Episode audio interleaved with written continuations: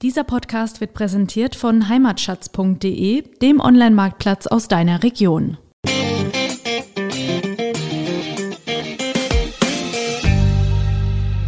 Um diesem Sauvignon Blanc Hype zu begegnen, mm. die Scheurebe ist die deutsche Antwort auf Sauvignon Blanc. Mm.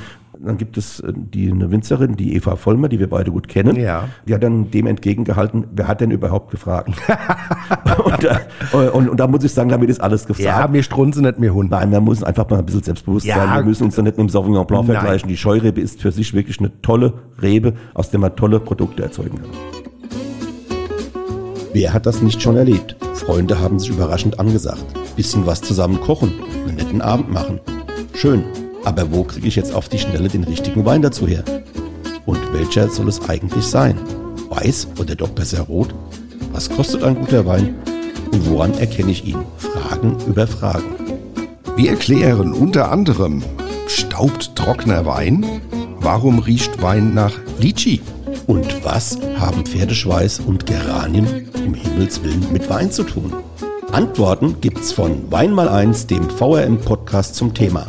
Jede Woche eine neue Folge für Weineinsteiger und alle, die schon immer etwas mehr über Wein, Genuss und allem, was sonst noch so dazugehört, wissen wollten. Am Mikrofon sind René Hart und Tom Ilke. Ja, willkommen, liebe Hörerinnen und Hörer, zum zehnten Teil des VRM Wein Podcasts Wein mal eins. Am Mikrofon sind wieder der Thomas Ilke und der René Hart. Wir hatten in der letzten Folge so ein bisschen das Thema Kulturgeschichte des Weinbaus.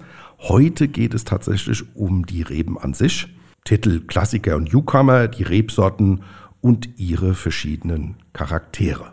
Dabei werden wir euch heute von den klassischen Rebsorten an Rhein-Main nahe berichten. Auch so ein bisschen äh, natürlich die Bergstraße mit berücksichtigen. Wir werden euch näher bringen, wie der Wandel von den klassischen zu den neuen Rebsorten gekommen ist was hat es mit dem Dornfelder Boom der 80er und 90er Jahre auf sich? Was sind Piwis und historische Rebsorten? Tom, jetzt aber mal so, was sind denn so die klassischen Rebsorten für dich? Ja, die klassischen Rebsorten. Beim Weißen beginnt das natürlich ganz klar mit dem Riesling, Silvaner, die Burgundersorten, Grauburgunder, Weißburgunder beim Roten muss man sagen, ist es der Spätburgunder äh, und der Portugieser. Das sind so die Klassiker. Reben, Rebsorten, die halt schon auch mittlerweile sehr eingängig sind in verschiedenen Anbaugebieten. Das sind beispielsweise eben auch Rebsorten wie Kerner, Scheu, also sind Neuzüchtungen, aber auch der Dornfelder spielt eine gewisse Rolle, vor allem hier bei uns in Rheinhessen, aber auch in der Pfalz. Das sind so die Rebsorten, die so im Fokus stehen. Und es gibt natürlich mittlerweile eine ganze Menge neue Rebsorten, aber dazu kommen wir ja auch später. Wobei Neuzüchtungen, muss ich jetzt nochmal reingrätschen, ähm, Neuzüchtung heißt nicht unbedingt, dass die jetzt erst zehn Jahre alt sind oder sowas. Also nee. es gibt, es gibt äh, Dornfelder zum Beispiel, das kommen wir später nochmal dazu, aber der ist in den 50er Jahren tatsächlich in Weinsberg aus Helfensteiner Malherold-Rebe ist er damals gezogen worden, weil ich möchte jetzt gerade mal so ganz kurz den Klugscheißer-Moment einstreuen. Nein, aber das, um es den äh, Zuhörerinnen und Zuhörern nochmal deutlich zu machen. Also Neuzüchtung heißt nicht unbedingt, dass das jetzt erst vier, fünf Jahre alt ist oder sowas, sondern es gibt durchaus Sorten, die vor 50, 60 Jahren oder vor 100 Jahren, kommen wir später auch noch dazu, aber die dann, sage ich mal, eine Verbreitung gefunden haben in Deutschland, teilweise sogar über die ganze Welt. Aber kommen wir zum König der Weißweine Riesling. Das ist ja immer noch so, in unserem Gebiet, in Rheinhessen, im Rheingau, an der Bergstraße, an der Nahe sicherlich noch einer der Weine, die am häufigsten dort angebaut werden und am stärksten vertreten sind. Liegt auch so ein bisschen daran, dass er bei uns äh, rund um den 50. Breitengrad optimale Bedingungen findet.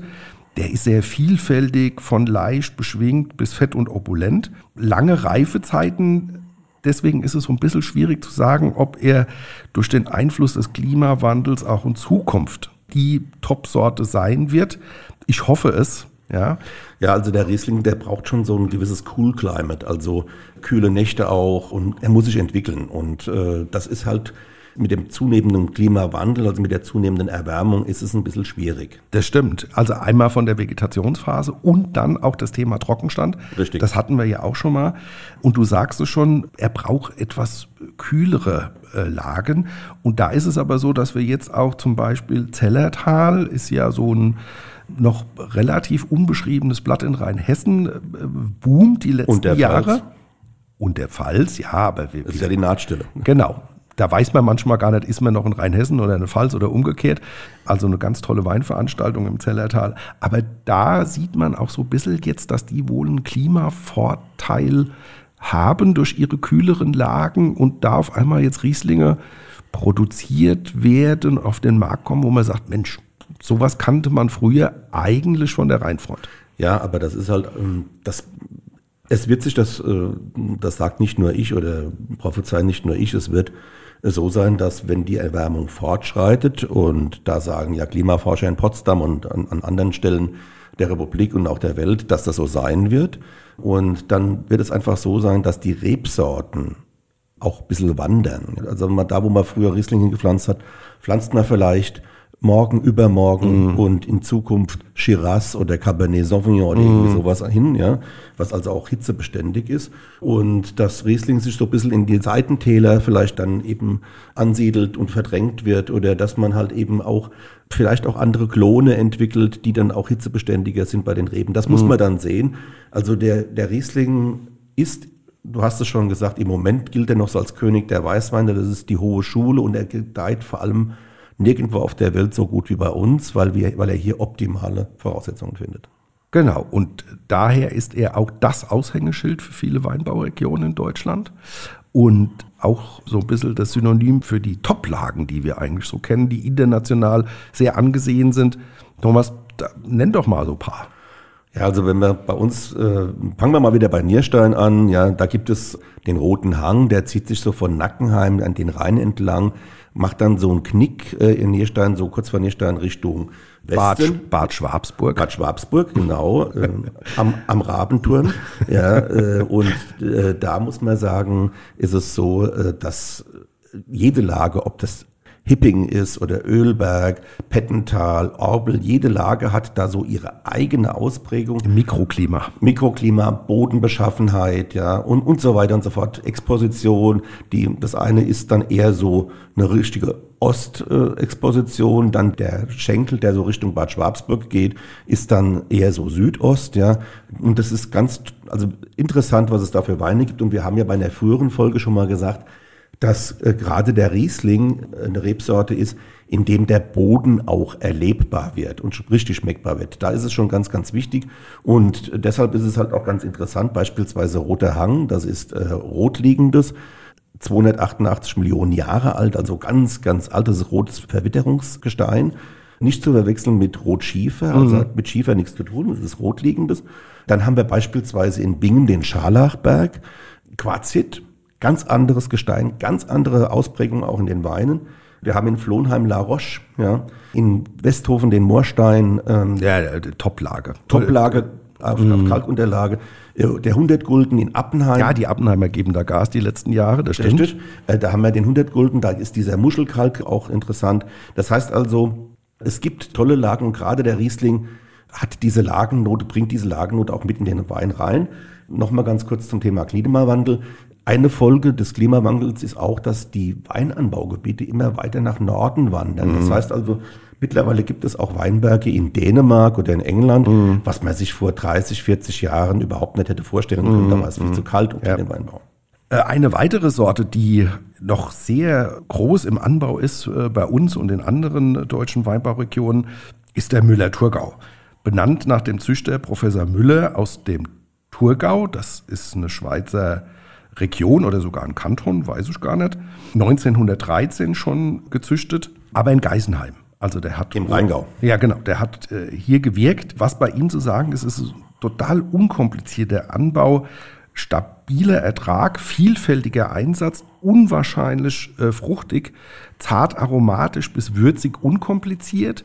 Nicht erschrecken, er hat manchmal auch so ein bisschen Katzenpipi, sag ich dazu. Also schon so eine sehr, sehr würzige, also ich meine das positiv, guck mich jetzt nicht so an, Thomas. Ich muss dich so angucken, weil dieses Thema Katzenpipi haben wir ja auch bei Scheu beispielsweise. Das stimmt. Genau, das äh, hat der Müller aber durchaus auch. Deswegen, wir hatten das auch schon, dass wir gesagt haben, das ist doch eine Scheurebe. Dabei war es ein Müller. Also das kommt auch immer so ein bisschen drauf an, wo er steht, äh, wie er ausgebaut ist. Und wie viel Katzen durch den Wald ja.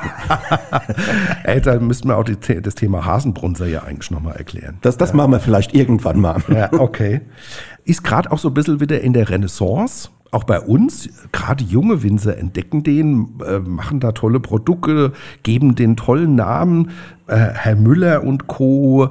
Auch bei äh, Niersteiner äh, Weinbaufamilie Gehring gibt es seit paar Jahren ein tolles Produkt. Sag mal den Namen. Herr Müller geht fremd. Ja, also eine weißwein die unwahrscheinlich viel Spaß macht, unkompliziert ist und sehr fruchtig ist und die für den Sommer so ein bisschen gedacht ist.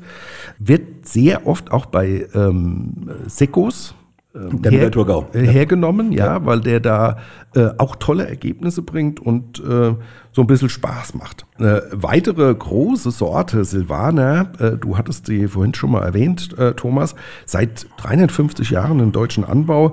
Vor 100 Jahren waren noch gut zwei Drittel der rheinhessischen Fläche damit bestockt, also wahnsinnig gut und mhm. viel vertreten, ist anspruchsvoll im Wingert, sensibel im Keller man sagt auch immer so, der Winzer, der den Silvaner kann, der kann auch alles andere. Also das stimmt schon so ein bisschen. Aber der Silvaner äh, belohnt uns dann immer wieder, auch die Winzer. Es sind fantastischer Menüwein, äh, perfekter Speisenbegleiter. Die Winzer sagen nur leider immer, er ist so ein bisschen erklärungsbedürftig. Und das ist so ein bisschen schade. Ja, weil wir sind große Freunde. Ähm, Tom, aber du wolltest noch so ein bisschen was sagen. Spargelwein. Das ja. ist ja immer, wo, wo uns die Haare zu Berge stehen. Auch das zweite Thema, was ich noch gerne mit dir äh, besprechen wollte, ist, die Weinbruderschaft hat mal tatsächlich eine Initiative vor Jahrzehnten gestartet, RS Silvaner, was gut gedacht war und was auch so ein bisschen Unterstützung bringen sollte, was leider so ein bisschen verschwunden ist. Ja, also äh, fangen wir mal einfach mit dem Thema Spargelwein an. Das ist so ein Mythos, äh, den der, Spar den der Silvaner einfach nicht los wird. Und das wird aber dem Silvaner nicht gerecht. Der Silvaner ist ein toller Wein. Der hat, wenn man auch da ein bisschen ertragsreduziert und selektioniert äh, an die Sache rangeht und, und, und, und den Silvaner auch ein bisschen kurz hält, gibt es da ganz fantastische Weine, auch je nachdem, wo er dann auch steht sehr, sehr kräutrige, auch, auch durchaus mit, mit kräftigen äh, Noten äh, bestückte Weine, die richtig Spaß machen, die natürlich, du hast es vorhin schon gesagt, zu einem Menü auch gut stehen. Jetzt ist Spargel natürlich auch, kann auch Bestandteil eines Menüs sein, vor allem im Frühjahr, ist ganz klar. Ja, der Silvaner, dem haftet so ein bisschen das Attribut an, dass der halt so leicht und nichtssagend ist, so unkompliziert. Unkompliziert, mhm. ja, aber, aber das ist, was heißt unkompliziert? Und das sagt man ja zu fast allem, ja. Nein, also so ein leichter äh, Wein, der gerade mal so zum Spargel passt mhm. und vielleicht auch zu gedünstetem Fisch, mhm, aber, ja. aber, mehr kann er nicht. Mhm. Und das ist, meines Erachtens wird man da mit dem Silvaner überhaupt nicht gerecht. Allerdings, und das hast du auch schon gesagt, ist es halt einfach so, dass die Winzer halt ein Problem haben, den Silvaner zu verkaufen. Also wenn ich dann zu meinen Straußwirtschaftswinzern, die im die ich im Weinkompass Rheinhessen drin habe, wenn ich zu denen gehe und mit denen mal rede und dann, und dann sie fragen, na, was geht denn bei euch so? Und dann ist ganz klar, dann kommen zuerst die ganzen Burgunder, dann noch vielleicht mhm. noch Riesling und, und, dann bei den Roten, ja, da geht der Dornfelder ganz ordentlich, ja, aber Silvaner verschwindet so ein bisschen auch von den Weinkarten, weil der Winzer muss halt einfach zu viel erklären. Grauburgunder, Chardonnay, Weißburgunder, das sind so die Innensorten, ja. Und mir persönlich tut das ein bisschen leid. Äh, Esselwanner ist ja ein spezieller Rheinhessen-Nummer. Da muss man sagen, ja, damals von der Weinbruderschaft angestoßen. Es gut gab, gedacht? Es, gut gedacht und es war, ähm, also es sollte eigentlich ein, ein Typenwein entwickelt werden, der so typisch für Rheinhessen ist. Gibt es auch eine klar strukturierte Flaschenausstattung, dieses gelb-schwarze mhm. und, und dann auch mit diesem RS-Logo da. Das ist alles ganz schön, aber dieser Rheinhessen-Silvaner hat im Prinzip, ist aber genau in dieser Schiene stecken geblieben mhm. mit Spargelwein. Also es war genau, er kam zum Frühjahr, wurde dann vorgestellt, äh, hat aber dann über die Jahrzehnte einfach nicht Fuß fassen können. Jetzt sind es, glaube ich, noch fünf oder sechs äh, Winzer, die diesen RS äh, machen, erzeugen. Und da muss man sagen, der, der ist durchaus, hat, sein, hat seine Berechtigung, ist, ist aller Ehren wert, aber er ist halt eben, hat nicht das gebracht, was man sich erhofft hat, nämlich tatsächlich so eine Art Leitwein für Rheinhessen zu werden. Ja, schade. Wobei da Winzer dabei sind, die die Fahne des Silvaners ganz hochtragen, Doll Goeth Ja, Ja. beispielsweise. Also es sind wirklich auch renommierte Weingüter. äh, Statiken, gell? Ja, Statiken ja jetzt. genau, der Bungert Mauer oder so. Ja, ja. Die, sind, die, die sind ja dabei, das sind richtig Ockenheim, gute, richtig gute, ja, richtig gute Wa- äh, Weingüter. Wenn wir jetzt mal, äh, vielleicht zum, zum, zum Thema Silvaner noch. Den meisten Silvaner, das weltgrößte Silvaner-Anbaugebiet ist Rheinhessen. Ja, aber, immer noch. Ja, aber wer halt, äh, wer den Franken, der den Silvaner richtig gut Mhm. kultiviert hat und wo er auch einen richtig guten Stellenwert hat, ist- sind die Franken. geschätzt wird. Ja, Genau. da wird er richtig geschätzt. Boxbeutel, Silvaner aus Franken, die haben das richtig toll hingekriegt. Gut, in Franken hat man andere Böden und da ist der Silvaner so ein bisschen kerniger auch. Ja, das hat, hat ein ganz anderes Profil in Franken. Ja, und vielleicht sollte man an der Stelle noch einwenden, dass es verschiedene Silvaner Rebsorten gibt, also Silvaner-Sorten gibt. Und so die Urform, das ist der blaue Silvaner, der auch immer mehr in Rheinhessen angebaut wird. Der mittlerweile wieder so eine kleine Renaissance Mhm. erlebt. Und ich muss ganz ehrlich sagen, ich mag den blauen Silvaner sehr, Mhm. weil er so sehr würzig auch ist. Ja? Also ein wunderbarer Wein. Und ich freue mich immer, wenn ich irgendwo bei einem Winzer vorbeikomme und sehe dann, oh, der hat blauen Silvaner, dann probiere ich den auf jeden Fall mal. Geht auch gut im Holz. Also wir kennen ja einige Vertreter, wo wir dann sagen, da ist das auch mit, mit Infrarot getoasteten. Also man darf sich das jetzt vorstellen, dass das ein Holzfasseinsatz ist, wie man es beim Rotwein macht, sondern eher dezent. Und das unterstützt den Ja, es schon gibt ja ganz dieses gut. Weißweinbarrik. Ja. Genau. Der geht dann auch so ein bisschen in die äh, Weißburgunder Ecke. Also der wird schon so Ja. ein bisschen kräftiger, Der hat ein auch so bisschen eine Cremigkeit. Cremig- ja, Cremigkeit, die hat er auf jeden Fall. Also tolle Weine. Also Leute, trinkt mehr Silvaner. Ja, und wenn ihr, wie gesagt, wenn ihr unterwegs seid und ihr seht mal irgendwo einen blauen Silvaner, tut euch das an. In der Regel ist das wirklich ein Genuss. Wollen wir mal die Farbe wechseln? Gutes Stichwort, Dornfelder. Ist ja auch so ein Thema. Wir hatten es vorhin schon mal in den äh, 50er Jahren gezüchtet von August Herold. Ihr erinnert euch dran, der Tom hat ja Klugscheißer der Woche und hat da nochmal Elfensteiner mal Herold-Rebe. Idee war äh, tatsächlich, dass man etwas hier kriegt in Deutschland oder eine, eine Rebsorte bekommt, die auch etwas kräftiger von der Farbe ist und etwas vollmundiger ist. Nachteil bei ihm ist, dass der sehr ertragsreich ist. Er hat zwar wenig Ansprüche, aber wenn man den äh, lässt, wie er will, dann gibt das Masse, Masse, Masse, was in den Anfängen ja auch von den Winzern sehr geschätzt wurde. Ja, wenn ich gerade da kurz reingrätschen darf. Äh, ähm, die zulässige Höchstmenge pro Hektar sind in Rheinhessen 10.500 Liter für Qualitätswein. So, dann darf man das Qualitätswein nennen. Äh, der Dornfelder, der bringt spielend auch 20.000, 25.000, 30.000 Liter auf Wenn man ihn lässt. Wenn man ihn lässt, Ja, ja. ja. Was das allerdings dann für Weine sind, das möchtet ihr nicht wissen, ja. Mhm. Und es kann aber sein, dass ihr den einen oder anderen Dornfelder aus genau so einer Produktionslinie mit über 20.000 Litern schon bekommen habt. Das ist dann meistens so dünne, wässrige Brühe. Muss Ja. man einfach sagen. Also, er muss selektioniert werden, um gescheite Weine zu liefern. Ja. Können wir und der, festhalten. und der Dornfelder ist deshalb auch bei den Rotweintrinkern nicht so sehr gut gelitten. Ja, wobei wir aber die letzten Jahre ja auch einige getrunken haben, wo wir gesagt haben, Mensch, Mensch, Mensch, wenn man sich darum bemüht. Genau. Und es gibt ja unterschiedliche äh, Ausbaustile von leicht und Aromen, sag ich mal, mit Sauerkirsche und sowas, was er so ein bisschen frischer bringt, bis Holzfass, bärig, schwer und opulent. Also man muss sich aber darum bemühen und man muss so ein bisschen Händchen für haben. Also man muss vor allem eins machen, man muss ihn beschneiden. Ja. Also der, der Ertrag, der muss ziemlich nach unten gehen, der muss noch, wenn es geht, deutlich unter 10.000 Liter gehen. Und ich ke- erinnere mich da an den, den Hermann Weber äh, in Grau-Algesheim, der macht diesen Dornfelder Fumé, ja, also diesen, den, der- Mag ich also auch sehr. wunderbaren Rauch, äh, dieses Raucharoma noch mit sich bringt. Und das ist ein schönes Beispiel für einen gelungenen Dornfelder. Was ich am Dornfelder eben nicht so mag, ist, wenn der, der so kirschig daherkommt, ja. Und wenn er dann statt Maische vergoren noch erhitzt ist, äh, und dann muss man, einfach, muss man ne? sagen, das ist die pure Kirschmarmelade. Und das braucht eigentlich niemand. Aber der Dornfelder ist dann trotzdem, und jetzt kommt so ein Turnover, dann schon äh, beliebt bei den, bei den Weintrinkern, weil er hat so eine dunkle Farbe, er sieht so ein bisschen frankophil aus, ja, das steht ja auch im Glas, dann manchmal so ins Violett reingehend, so, so Farbreflexe. Und da hat er so eine internationale äh, Note. Ich bin trotzdem nicht so der richtige Dornfelder Freund, muss ich ganz ehrlich sagen. Okay, kommen wir zu einer Rebsorte, die uns in Rheinhessen seit über 100 Jahren begleitet, und zwar die Scheurebe, die von hier aus, aus Alzey, von Dr. Scheu gezüchtet, einen Siegeszug um die Welt eigentlich angetreten hat. Er hat ja sehr viel gemacht, da kommen wir aber gleich noch dazu. Also er hat auch andere Reben gezüchtet, das war schon ein Tausendsasser. Der Herr Scheuer. Der Herr Scheu. Die Scheurebe bringt körperreiche, aromatische Weine. ist in Rheinhessen und in Franken, das wollte ich finden noch ein, Ja. die halten nicht nur die Fahne bei dem Silvaner, sondern sind auch große Scheufans, äh, sehr beliebt. Individuell sehr äh, breit einsetzbar. Von Sekko, Wein äh, bis Sekt ja, Ja. gibt's alles. Und Scheu erkennt man eigentlich immer an Aroma Schwarze Johannisbeere Cassis. Genau so Also ein es, guter ja. Scheu muss das einfach haben. Und wie gesagt, vor 100 Jahren oder über 100 Jahren in Alzey gezüchtet. Der Herr Scheu hat aber noch mehr gemacht, Tom. Ja, bevor ich dazu komme, ganz kurz nochmal zu dem Thema Vielseitigkeit. Also es wurde vor einigen Jahren äh, vom Mainzer Fachverlag Dr. Frauend in Zusammenarbeit mit der Weinbruderschaft Rheinhessen der internationale Scheurebenpreis äh, ins Leben gerufen. Und äh, ich war da das ein oder andere Mal schon in der Jury mit drin, in der Verkostungsjury. Und äh, ich muss sagen, ich war begeistert von der Vielfalt Geschmacksausprägungen, äh, die der Scheu liefern kann. Klassisch ist es natürlich mit dem Cassis, mit der schwarzen Johannisbeere.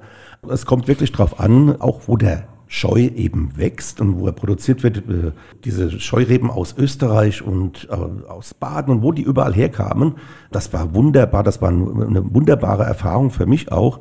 Da habe ich gesehen, wie breit gefächert die Scheurebe doch sein kann. Und sie ist nicht nur festgelegt auf schwarze Johannisbeere. Das ist so die typische Erkennung in der Nase. Allerdings gibt es noch ganz andere Aromen auch dort. Da kommt es auch so ein bisschen drauf an, wie gereift der- Scheu ist. Ja, ist es ein ganz frischer oder ist, hat man den auch dann noch mal so ein bisschen auch liegen lassen? Das ist also, da gibt es ganz, ganz viele Spielarten. Und jetzt zurück zum Georg Scheu, der ja eigentlich aus Krefeld stammte und hier äh, irgendwann nach Alzey kam. Seine Aufgabe war damals vor allem, die Winzer zu unterstützen, weil die hat, die, die- den Winzern ging es so ähm, zu Beginn des 20. Jahrhunderts eben nicht so gut. Da waren noch die Nachwehen von der Reblauskatastrophe und es war damals halt einfach auch so von der Witterung, es war häufig sehr kühl und die Weine wurden nicht so richtig reif. Und der Georg Scheu, also eine seiner Ziele war einfach den Winzern in, in der Rebzucht eben Pflanzmaterial zur Verfügung zu stellen, das eben diesen kühlen Klimaverhältnissen auch gerecht wird und dann trotzdem reif wird. Ja, das ist so eine Amplitude gewesen. Und da hat er neben der Scheurebe, die hieß ja am Anfang ähm, S88, also Sämling 88. So heißt sie übrigens heute immer noch in Österreich. Okay. Und dann äh, während der Nazi-Zeit, des Nazi-Regimes, da wurde sie umbenannt in Wagner-Rebe, ja, nach einem der Ja. damaligen Protagonisten. Ja. Erst nach dem Zweiten Weltkrieg wurde sie dann irgendwann nach ihrem Züchter benannt, nämlich die Scheurebe. Äh, Scheu hat eine ganz, also zu Scheus Kindern, da gibt's eine ganz, ganz viele Reben, also eine, die Rebsortenlandschaft, bei, die durch Scheu gekreiert wurde, ist sehr, sehr vielfältig. Die Huxelrebe gehört dazu, Sieger, Faber, Regner, Kanzler, Würzer und dann gibt's auch noch die Perle von Alzey. Also, Stimmt, die gibt's auch noch, Die ja. gibt's auch noch, ja. Also es ist ganz, ganz viel, was Weil ich die, glaube ich, noch nie getrunken habe. Das müssen wir mal Faktencheck machen. Leute, da berichten wir vielleicht noch mal drüber. Da äh, schreibe ich mir direkt auf. Ich muss mal, ja, diese Perle, die ist auch, mal gucken, wer das heutzutage überhaupt noch anbaut. ja, eben. Das ist die Frage. Gut, also wie gesagt, und diese, und diese Rebzüchtungen, die sind schon sehr, sehr alt. Ganz kurz noch zur Scheurebe, die ist 1916 in Alzey gekreuzt worden, ja, von Scheu und die feierte vor einigen Jahren ihr 100 Jahr. Aus Anlass dieses Jubiläums 100 Jahre Scheurebe wurde auch dieser internationale Scheurebenpreis ins Leben gerufen und äh, die Scheurebe erfuhr dann eine Renaissance. Die Winzer pflanzten dann auf einmal wieder Scheurebe an. Und es gab, und das ist dann auch das Letzte, was ich zum Thema Scheurebe sage, es gab dann so, äh, es gab da so einen Spruch, der hieß dann, ja, um diesem Sauvignon Blanc Hype zu begegnen, äh, die Scheurebe ist die deutsche Antwort auf Sauvignon Blanc. Dann gibt es äh, die, eine Winzerin, die Eva Vollmer, die wir beide gut kennen. Ja. Die hat dann dem entgegengehalten, wer hat denn überhaupt gefragt? und, da, und, und da muss ich sagen, damit ist alles gefragt. ja, mir strunzen nicht mir Hund. Nein, man muss einfach mal ein bisschen selbstbewusst Ja. sein. Wir müssen uns da nicht mit dem Sauvignon Blanc Nein. vergleichen. Die Scheurebe ist für sich wirklich eine tolle Rebe, aus der man tolle Produkte erzeugen kann. Ich weiß, weil ich war auch schon in der Jury äh, beim Scheupreis und war erstaunt. Scheurebe ist ein tolles Produkt.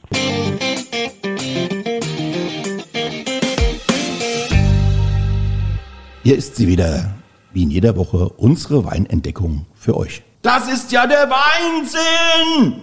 Heute im Weinsinn der Woche ein 2019er Heppenheimer roter Riesling Spätlese trocken aus dem Weingut Freiberger aus Heppenheim an der hessischen Bergstraße. René, wenn man heute so von Riesling spricht, ist welcher Riesling, äh, welche Sorte gemeint? Der Weißer. Der weiße Riesling natürlich. Ähm, weniger bekannt, weil eigentlich eine absolute Rarität ist der rote Riesling. Ich kenne aber einige Winzer, die den auch wieder im Portfolio haben. Dabei ist er wohl auch die Urform des Rieslings, denn die Wissenschaftler gehen davon aus, dass bei den klassischen Rebsorten, also Silvaner, Riesling und so weiter, die jeweils rote, schrägstrich blaue Variante ebenso die ursprüngliche Form ist und bei der Mutation dieser Reben dann das Farbgen ausgefallen, ausgefallen ist, ausgeschaltet Ja, hatten wir ja schon beim Blau Silvaner. Blaue Silvaner beispielsweise, ja, wunderbar. Und ähm, wobei bei der weiße und der rote äh, äh, Riesling sind ampelographisch, also rebkundlich äh, baugleich sozusagen. Ah, okay. Ja. Das Einzige, wo sie sich unterscheiden, ist die Farbe der Trauben, nämlich der rote Riesling ist tatsächlich, hat rote Beeren, allerdings sind die nicht so durchfärbt, dass man daraus rote Weine machen könnte. Ist so ein bisschen ähnlich wie beim Grauburgunder. Mhm. Ja. Und da muss man sagen, also ist eine sehr seltene Rebsorte immer noch. Das Weingut Freiberger baut den roten Riesling seit 2014 bei sich an ich finde, der bringt ja alles mit, was so ein typischer Riesling auch ausmacht. Also frische Aromen, gelbe Früchte, Melone, auch so ein bisschen Würze, du hast gesagt, vom Boden. Mhm. Im Mund ist es schon so, dass der. Ja, nehmen wir mal einfach mal einen Schluck. Ich hatte schon, deswegen. Mm. Also im Mund muss man sagen, äh, macht sich sofort so eine lebendige Säure. Mhm bemerkbar, ja, die richtig Zug am Gaumen, Gaumen entwickelt und ich musste sofort an meinen Freund Bernhard denken, der solch knackige mm. Rieslinge einfach mag, ja.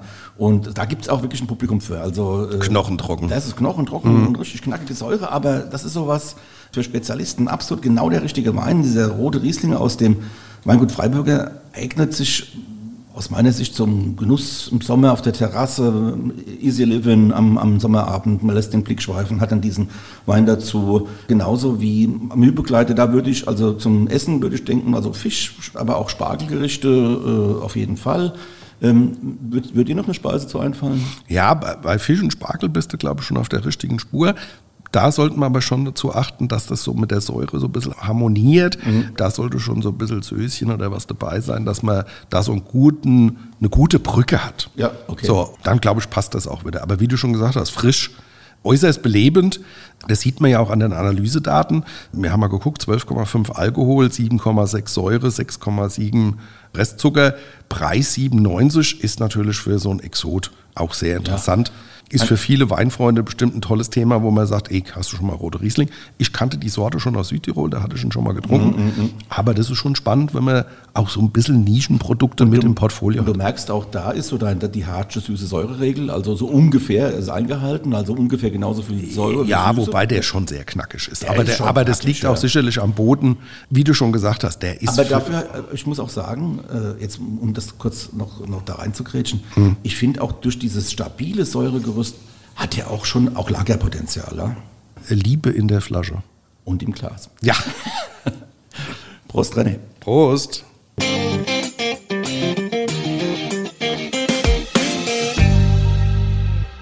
Kommen wir zu den Burgundern. Erstes Thema mal Grauburgunder der wird ja auch schon, glaube ich, seit dem 14. Jahrhundert am Plattensee angebaut und hat da so ein bisschen den Siegeszug auch über den Kontinent äh, angetreten.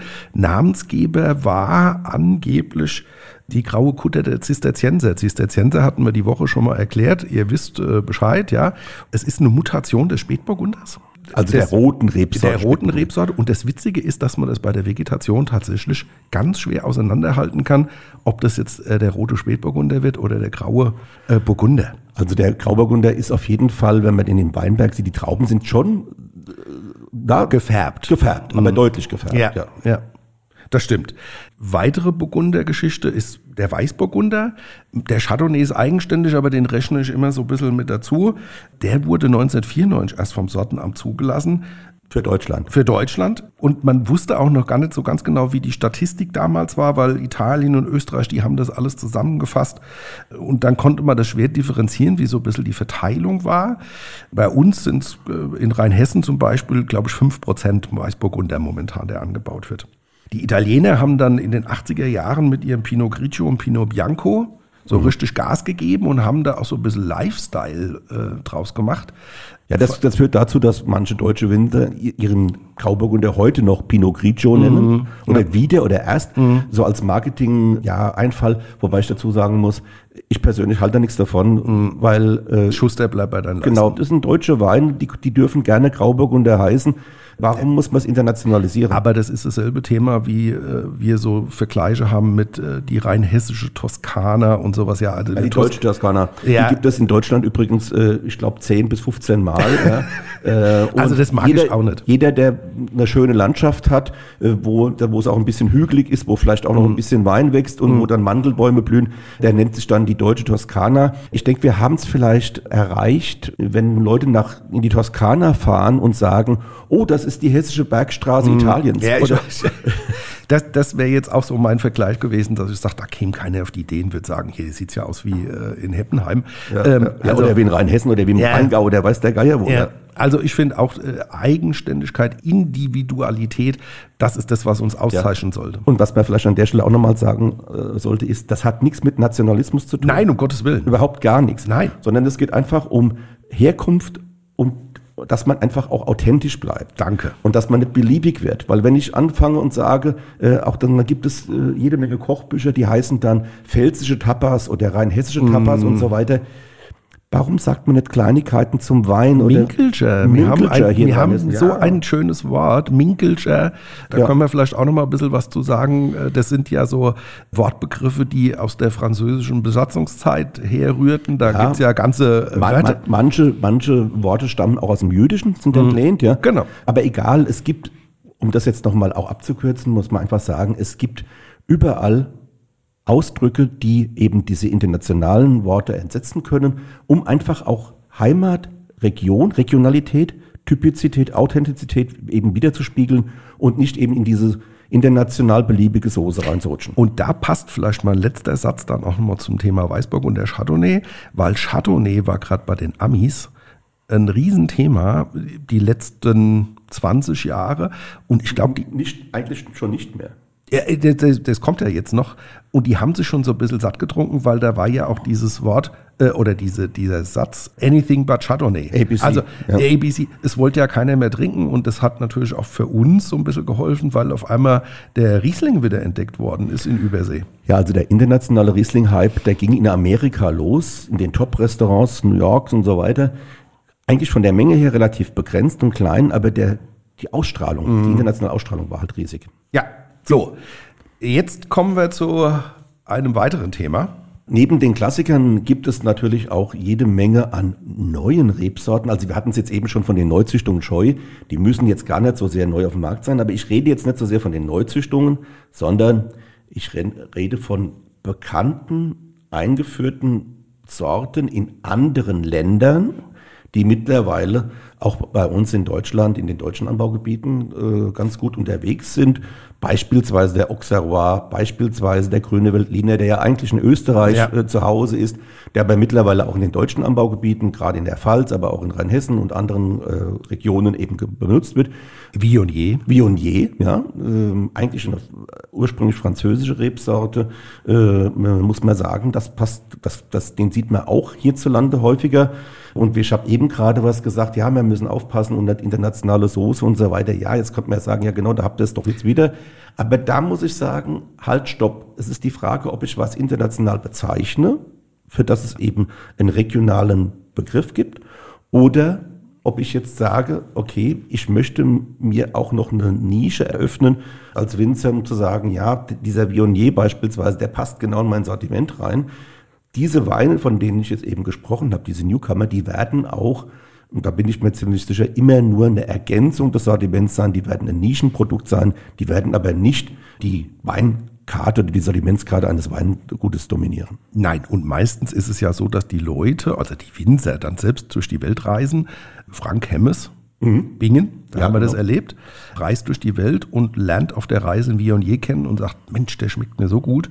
Und den baue ich an. Willst du noch zwei Takte sagen zu seiner Schule, zu seiner Weinschule. Du, du hast jetzt mit Frank Hemmes angefangen, mach doch gerade mit Frank Hemmes weiter. Mit der Weinschule ist nämlich ein tolles Produkt oder Projekt, muss man sagen. Also gegenüber vom Frank Hemmes, also von seinem Weingut, ist die ehemalige Grundschule in Ockenheim und der Frank Hemmes hat die gekauft und hat die ausgebaut als Vinothek und auch als Seminarraum und ähm, da kann man sozusagen sich beschulen lassen für den Wein und wir waren sehr erstaunt, als wir für unser Rheinhessen ihn mal besucht haben und wollten eigentlich so ein bisschen was zum Thema Scharlachberg von ihm hören und, und, und.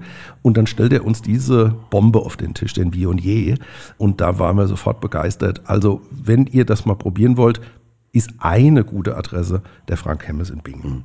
So, Sauvignon Blanc. Das ist so ein ähm, Thema, was sehr verbreitet ist, nicht nur bei uns in... Ähm, und genau in dieses Thema Newcomer reinpasst. Ja, genau.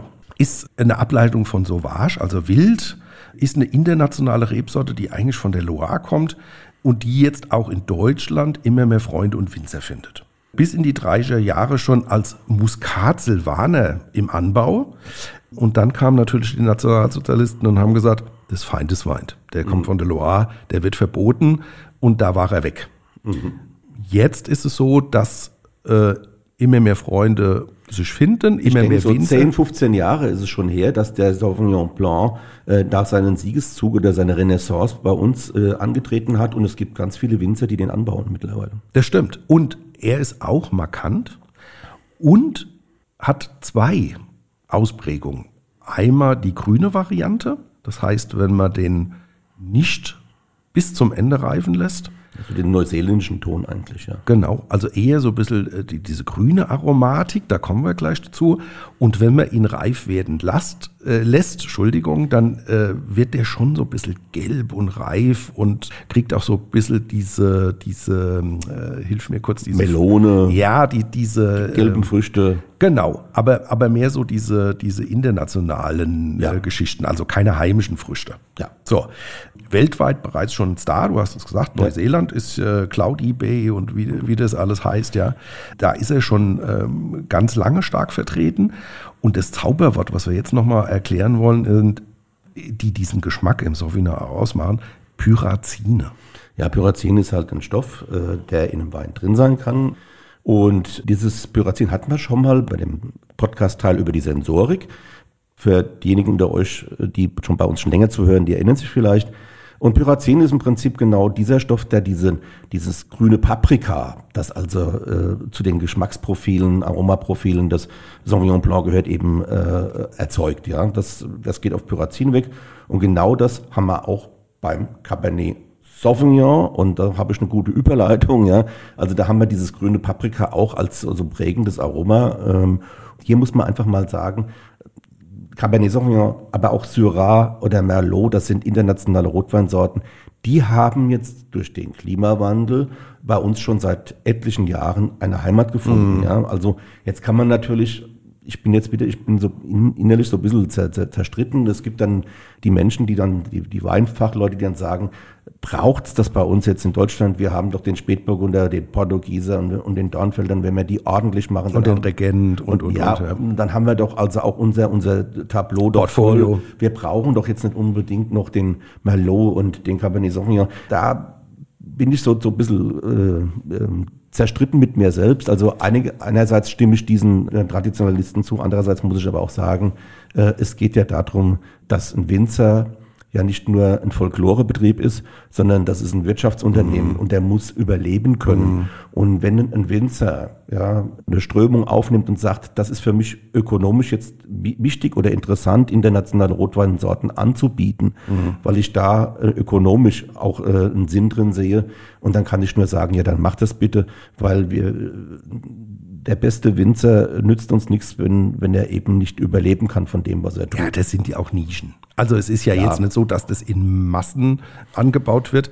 Ich habe jetzt da jetzt keine Zahlen. Also ich denke, dass der Spätburgunder immer noch äh, ja, natürlich. Äh, bei weitem die, die, die rote Leitrebsorte äh, in Deutschland ist. Also man muss einfach sagen, äh, nochmal zum, zum Cabernet Sauvignon, der hat halt, der stammt ursprünglich aus Frankreich, aus dem Bordelais und der hat dann äh, auch so, so einen Siegeszug um die Welt angetreten.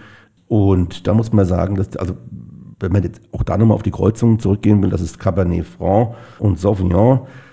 dichte Weine, langes Potenzial. Ähm, Im jungen Zustand haben die viel Gerbstoff. Ja. Äh, deshalb sollte man sie auch, auch gerne mal etwas länger ins Holz tun.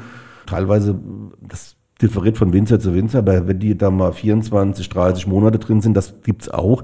Das tut diesen Weinen eigentlich nur gut. Cabernet Sauvignon ist halt etwas anspruchsvoller, er muss also in entsprechend guten Klimazonen stehen, damit eben genau, jetzt kommen wir wieder zurück zum Pyrazin, nicht so viel von diesem grünen Paprika dann als Aromastoff drin ist, weil too much ist auch nicht Macht keinen gut. Spaß, sondern dann, ähm, genau, es soll ja der unterstützen und nicht vordergründig sein. Und wenn der jetzt nicht gut steht, dann hat man doch schon sehr rabauzige grüne Töne und das macht dann nicht so viel Spaß. Apropos anspruchsvoll oder beziehungsweise anspruchslos. Es, es gibt ja auch mittlerweile bei uns ganz, ganz viele, auch im Zuge, Zuge des ökologischen Weinbaus, der ja aufblüht, pilzwiderstandsfähige Sorten, die sogenannten Piwis. Was hat's denn damit auf sich, René? Das ist eine gute Brücke. Also Piwis, pilzwiderstandsfähige Rebsorten, hört man jetzt allenthalben. Ähm, gibt in Rheinhessen mittlerweile schon Betriebe, die ein Drittel ihres Anbaus darauf umgestellt haben. Idee ist, dass man etwas schonender mit Boden, Wasser und Natur umgeht. Ich glaube, drei Prozent der Bestockung in der BRD sind momentan Piwis. Schätzungen in den nächsten zehn Jahren, da soll es auf zehn Prozent hochgehen. Ja, wobei man jetzt auch da vielleicht ganz kurz nochmal sagen sollte, es ist so ein bisschen sinnbildlich für die gesamte Entwicklung des Öko-Weinbaus. Ja. Ich kann mich erinnern, in den Anfangszeiten, da hieß es dann, Öko-Wein kannst nicht trinken. Bahndarm, Schattenseite, Sauerampfer, boah, überhaupt nicht genießbar. Mittlerweile gehören einige der besten deutschen äh, und internationalen Winzer sind Öko-Winzer. Äh, Das ist mittlerweile absolut etabliert und die naturschonende oder die tatsächlich äh, ökologische Anbauweise setzt sich auch immer mehr durch, also es äh, bekommt Zulauf. Und nicht zuletzt deshalb, weil man natürlich auch dort beispielsweise über die Piwis einen Weg gefunden hat, auch Betriebskosten ein bisschen zu senken. Weil, stimmt. Weil Chemie ist teuer, kein Winzer spritzt mehr, als er unbedingt muss. Ja. Das muss man auch mal sagen. Ja. Also das sind jetzt nicht die Winzer und auch die Landwirte sind jetzt nicht die Menschen, die mit der riesengroßen Chemiekeule permanent äh, in, ihrer, auf ihren Ecken und Weinbergen unterwegs sind, weil sowas kostet richtig Geld. So, und die Piwis helfen einfach dabei, und das ist, denke ich mir, äh, ein ganz, ganz guter und wichtiger Aspekt, diese Spritzmittel eben zurückzufahren. Nicht auf Null, aber doch sehr, sehr weit.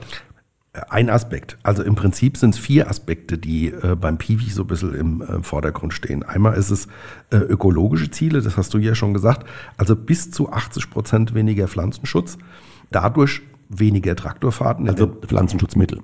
ja, ich habe immer so ein bisschen die Winzer-Terminologie dann auch mit ja. drin. Pflanzenschutzmittel muss es richtig heißen, aber ein Winzer wird nicht Pflanzenschutzmittel sagen, sondern wird immer Pflanzenschutz sagen. Aber ja gut, du, du hast vollkommen recht. Also 80 Prozent weniger Pflanzenschutzmittel, dadurch weniger Traktorfahrten in den Weinberg, der Tom hat es schon gesagt.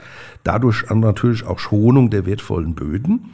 Dann gibt es ökonomische Ziele, das heißt die Sicherung der Böden und Weinberge, weil die nächste Generation oder die nächsten Generationen sollen ja mit dem Land auch noch Produkte anbauen. Agronomische Ziele, das ist robuste und vitale Ressorten zu haben. Und die önologischen Ziele, äh, Weine von hoher Qualität mit einem eigenständigen Sortencharakter. So, Tom, und da fällt mir gerade was ein, Solaris.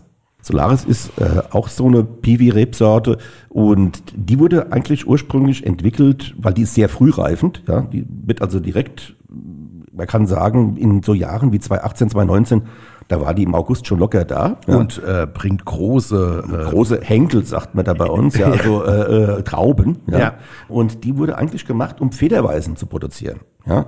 Weil er eben früh reif ist und der Federweise, das ist ja mittlerweile auch ein ganz gutes Geschäft. Die Menschen in der Stadt vor allem, da sieht man dann die Butschen da bei uns in Mainz und Wiesbaden und überall dann, wenn man in die Stadt geht, heute fe- frischer Federweiser, ja, und da stehen die Menschen in Trauben drumherum und, und genießen den. Und ja, Lebensmitteleinzelhandel. Lebensmitteleinzelhandel auch, natürlich. Du kriegst ja ganz Deutschland mittlerweile Ja. ähm, ähm, die Literflaschen, ja. Und jetzt machen wir mal äh, die, die interessante Verwandlung von dem eigentlichen Federweisen, von der eigentlichen Federweisensorte Solaris zum zur Grundlage ein, von ganz tollen restsüßen Weinen. Ja. Also wir haben schon Solaris Beeren auslesen, Trockenbeeren auslesen, auslesen gefunden.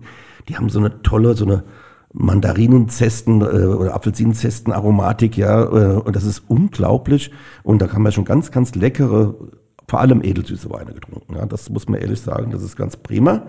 Und dann Wobei es gibt es äh, gibt's auch einen Trocken. Ähm, äh, ich erinnere dich, Abthof. Stimmt. Hahnheim. Gibt's auch. Gibt's Hat auch einen, einen fantastisch trockenen, aber ist eher selten. Ja. Also das ist dann was ganz. Ähm, aber ich denke, auf, aufgrund ihrer Süße, die die halt auch mitbringen in der Regel, ja, ähm, mhm. weil die brauchen sie auch, der Federweise, der soll ja eben nicht, nicht äh, so gar so herb sein, sehe ich den Solaris eher so in dieser edelsüßen Ecke. Ja, das ja. muss man schon sagen.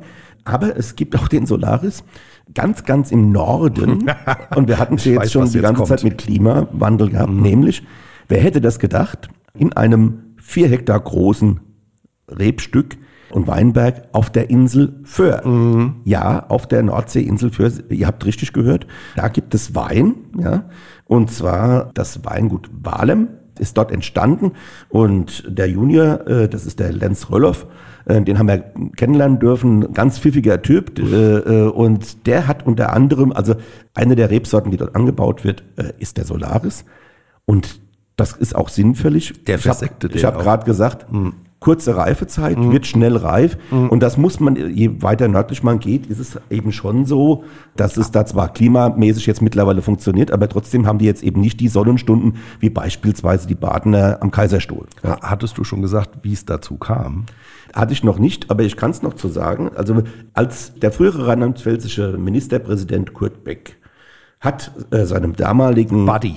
Äh, seinem damaligen Ministerpräsidentenkollegen Harry-Uwe Carstensen in Schleswig-Holstein 10 Hektar Pflanzrechte für Weinberge.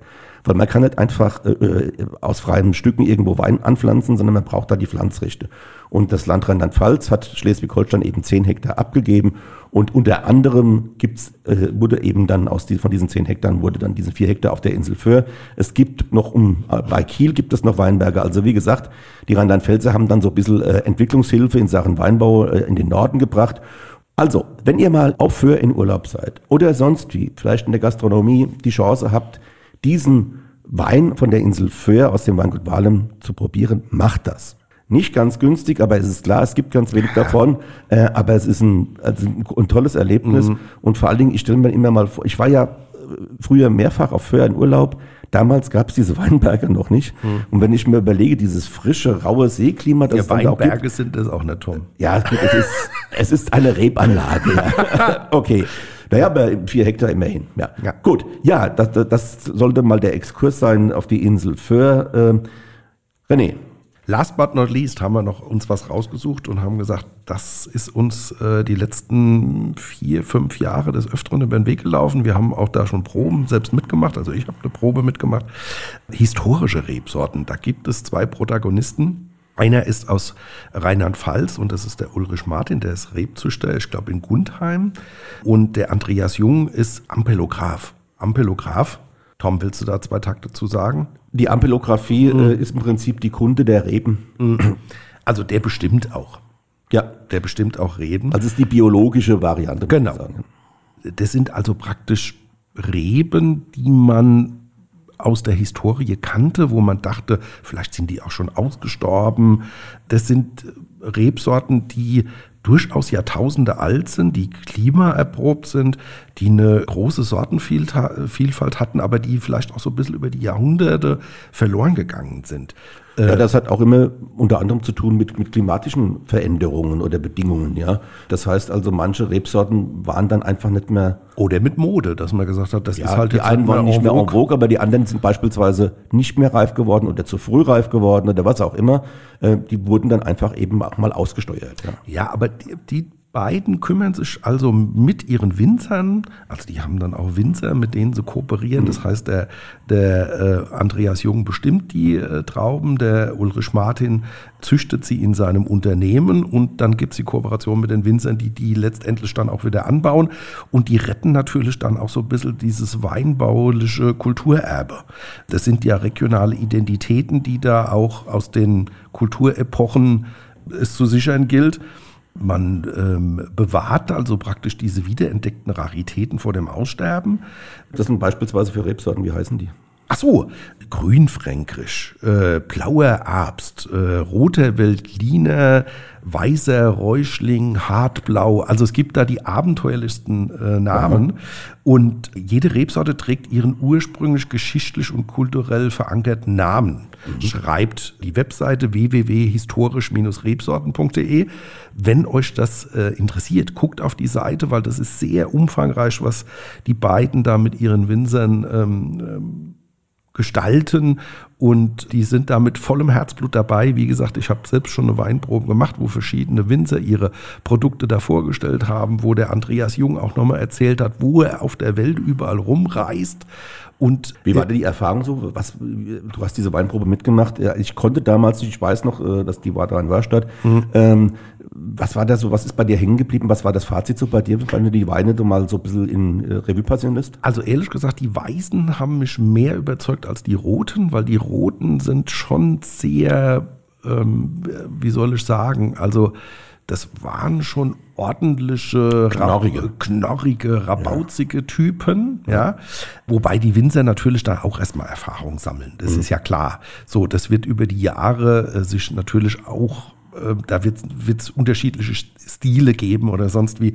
Aber die Weißweine, Roter Veltliner zum Beispiel, hat mich voll überzeugt. Da haben wir ja auch jemanden, äh, Jonas Kiefe aus Wies-Oppenheim, Worms, ja. der, der, Worms Wies-Oppenheim, der, der mit dem Roten Veltliner schon lange die Fahne hochhält, der uns äh, vor Jahren da schon mal begegnet ist. Und äh, ich Toller Wein. Also der Rote Veltliner muss man sagen, den habe ich jetzt auch schon probiert und mhm. da kann ich nur sagen, Toller Stoff. Also ich fand es total spannend und habe in Facebook auch jetzt äh, einen kleinen Werbefilm von den historischen Rebsorten gesehen, die durchaus mit Julius Caesar und mit äh, Martin Luther, mit Jesus Christus auch da so ein bisschen, dass, ja, okay. dass die sagen, es gibt Weine, die zu Jesus-Zeiten äh, auch schon auf dem Markt waren, sowas, und wir kümmern uns so ein bisschen darum, dass das nicht verloren geht.